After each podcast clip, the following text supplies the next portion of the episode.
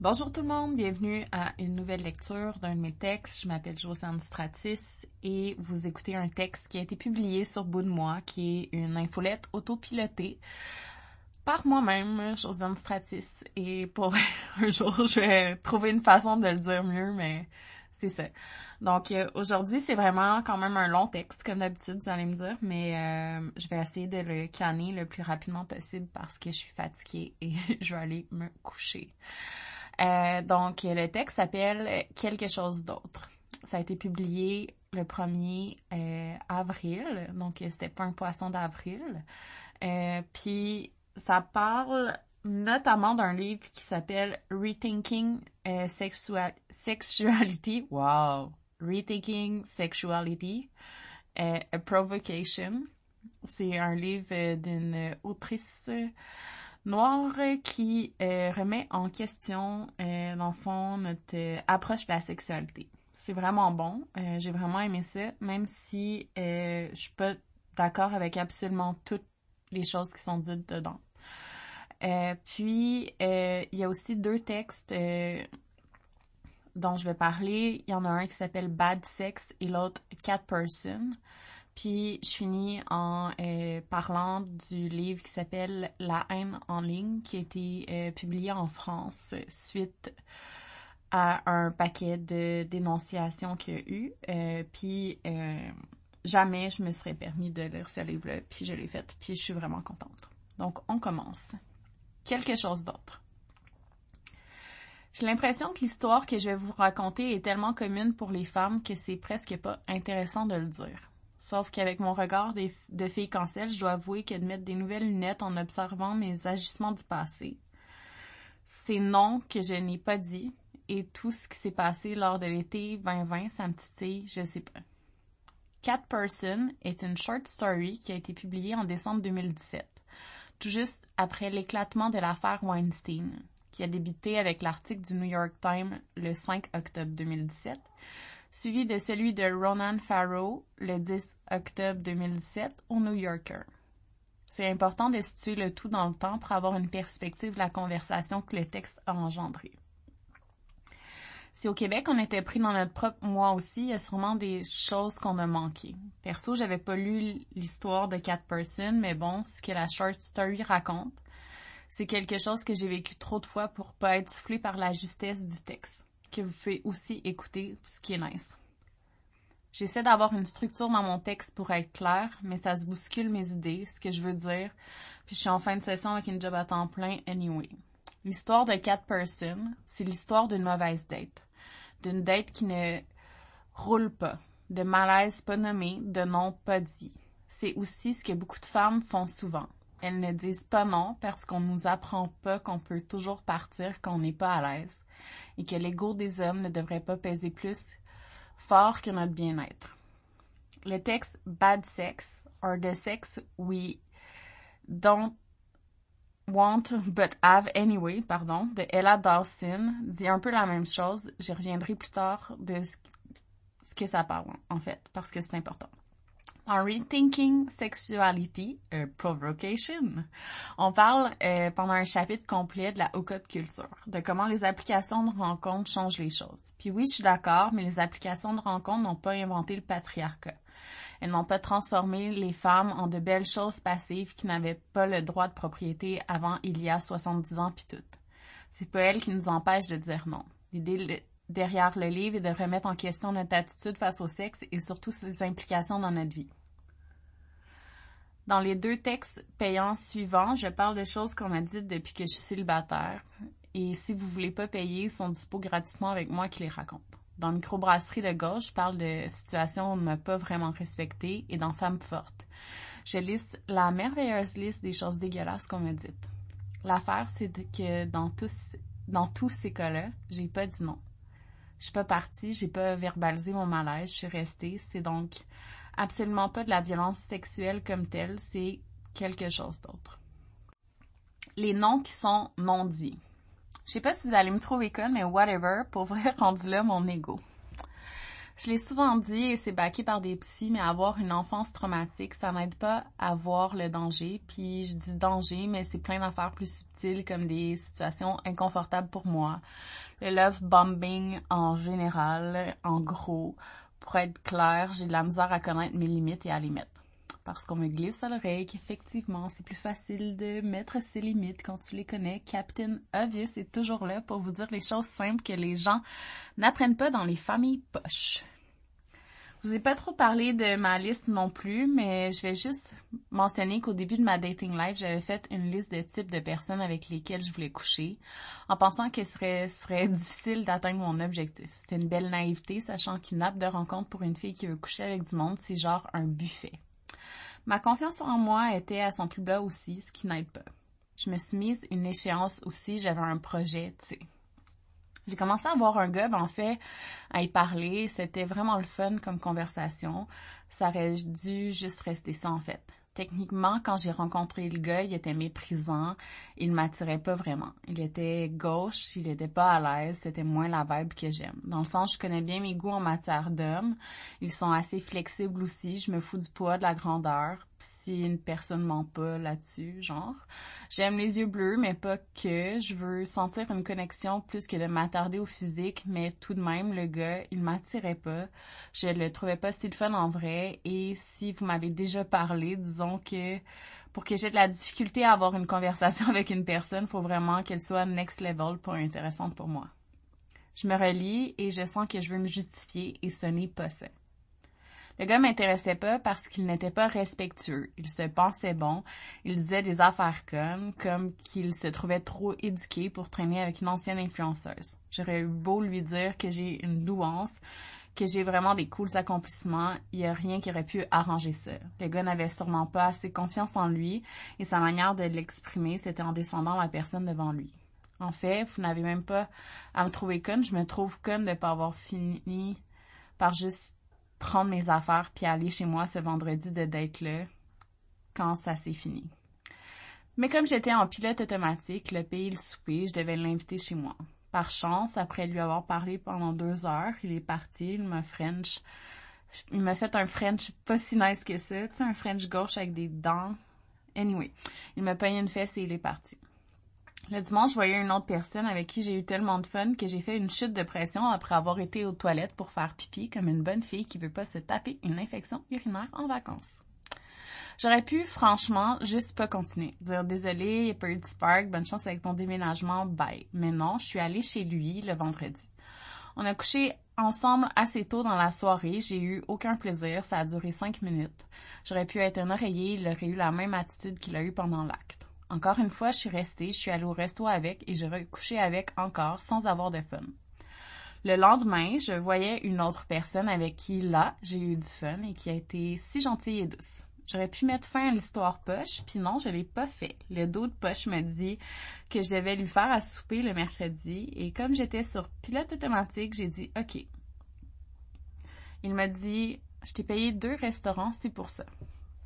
Pendant tout ce temps-là, je faisais mon Hot Girl Summer. Je veux dire, j'avais du vrai plaisir avec d'autres personnes. Ça allait bien mon affaire.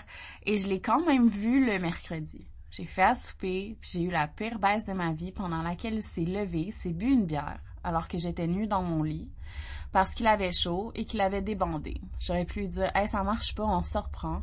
Puis lui dire après, j'ai pas de temps, désolé, bon déménagement, puis je l'ai pas fait.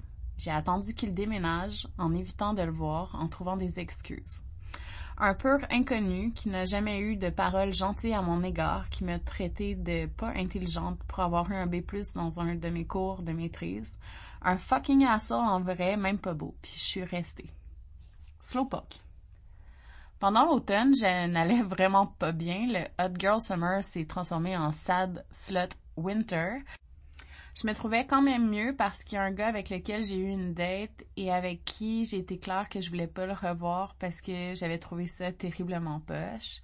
Encore une fois, pendant la date, j'aurais pu retourner chez moi, mais je l'ai pas fait, mais après, j'ai dit non. Il m'a écrit une toune, j'ai vraiment pas aimé ça. J'avais alors un réseau de gars gentils avec qui je parlais qui commençaient à me dire quand je leur disais des choses puis qu'ils voyaient des red flags. Il y en a un avec qui j'ai entretenu une genre de correspondance sans avoir de date avec qui n'était pas cancel à qui je racontais mes aventures. C'était comme notre thing avec des nudes, des jokes, beaucoup beaucoup de vulnérabilité des deux côtés, ce qui est absolument rare de ma part et surtout il le savait. Bref, il était dans mon top, même si je ne l'ai pas vu à ce jour. Il fait partie de ma rotation d'histoires de fabulation, genre que je continue d'entretenir avant de m'endormir quand je n'écoute pas de podcast. J'avais un régulier pendant l'été-automne, le gentil du lendemain de la première date poche du début de l'histoire. Ça s'est fini et ça m'a fait de la peine. Pas peine d'amour, mais peine de perdre une personne qui cochait les cases de pas gossant, bon amant et qui me laissait faire mes choses de mon bar aussi.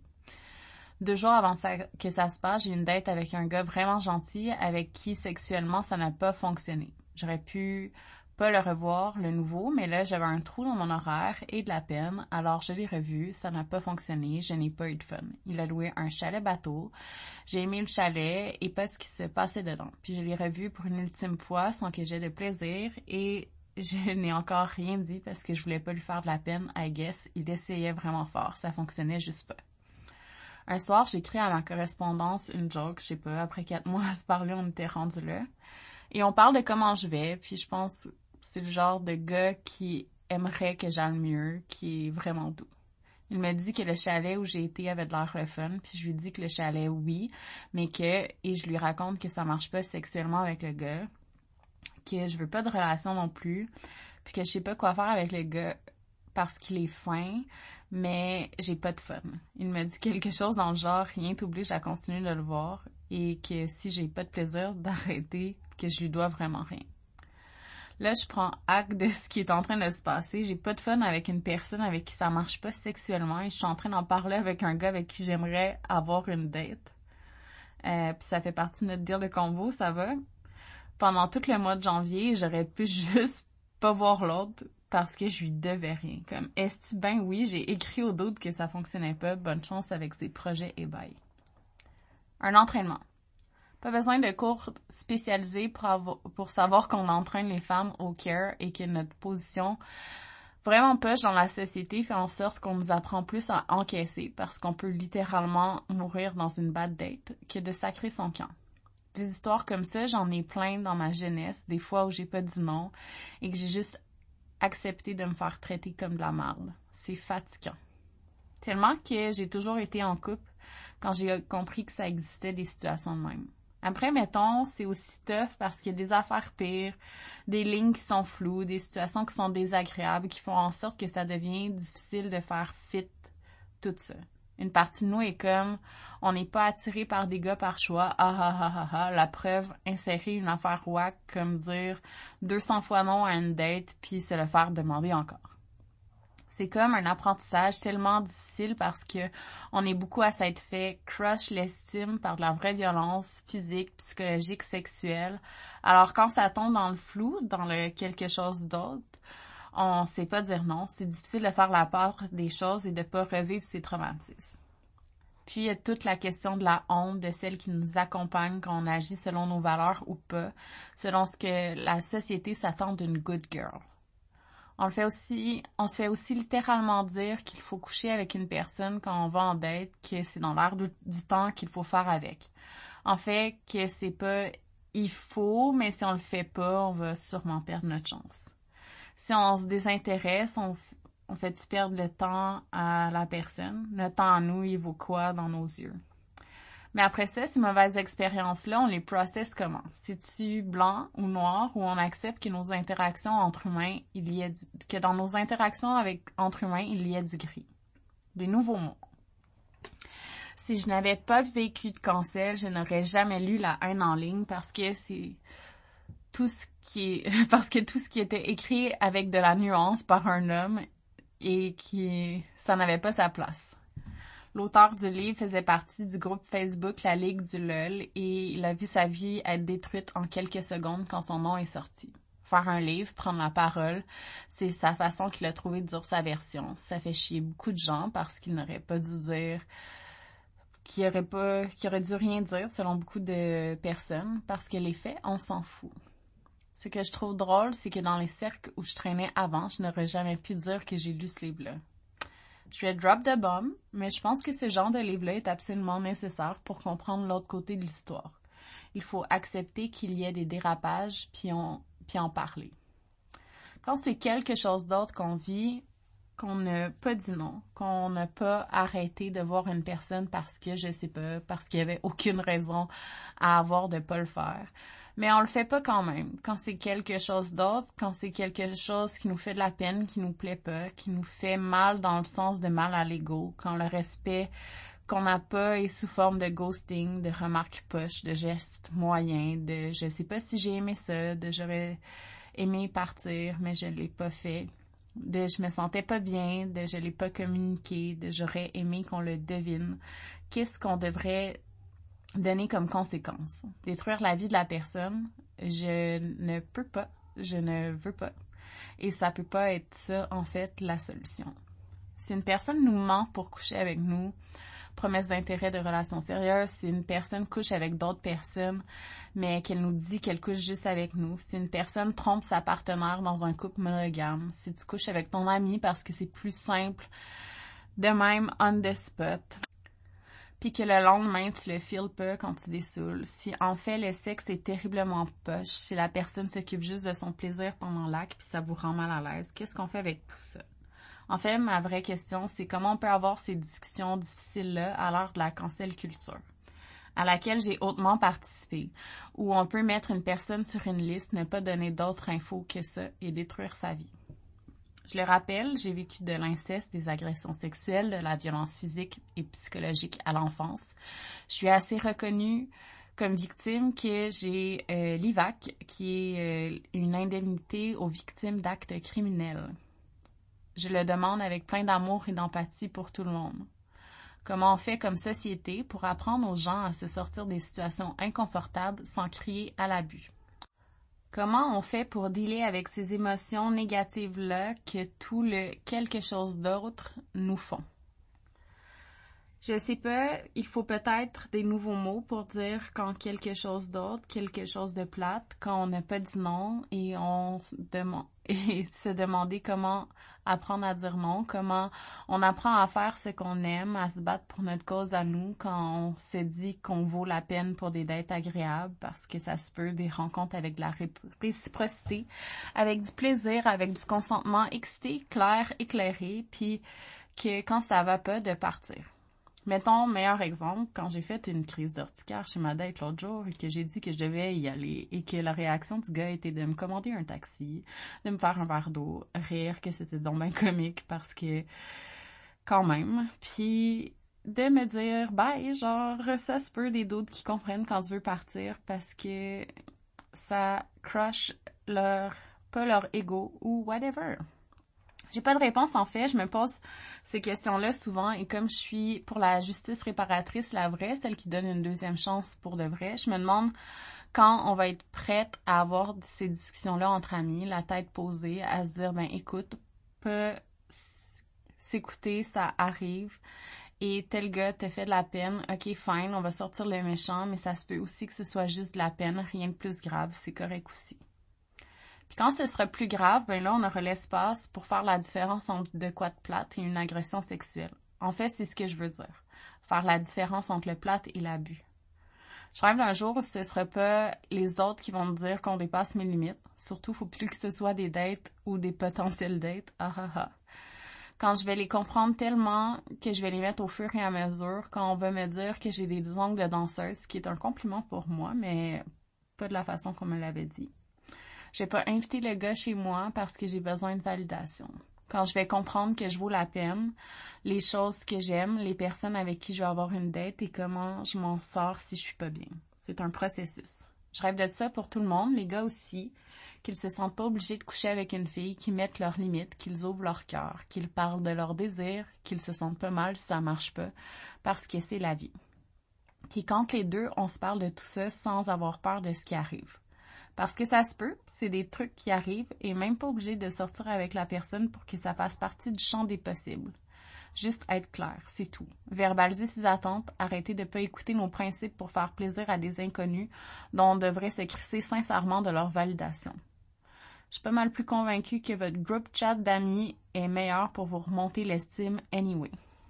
Alors voilà, c'est fini. Euh, il y a vraiment beaucoup, beaucoup de citations dans euh, l'article qui est écrit, donc vous pouvez aller voir ça. Je pense que j'en ai 12 euh, et vous entendez peut-être Chantal chanter en arrière ma chatte. Donc je vais vous laisser. Merci encore de m'écouter et vous pouvez toujours partager les textes, les audios aussi à vos amis. et c'est ça, peut-être pas à mes ennemis parce que je, je commence à aller mieux.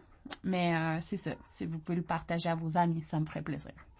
Et si jamais vous voulez pas le partager, c'est correct aussi parce que vous faites absolument ce que vous voulez. Merci beaucoup. Bye!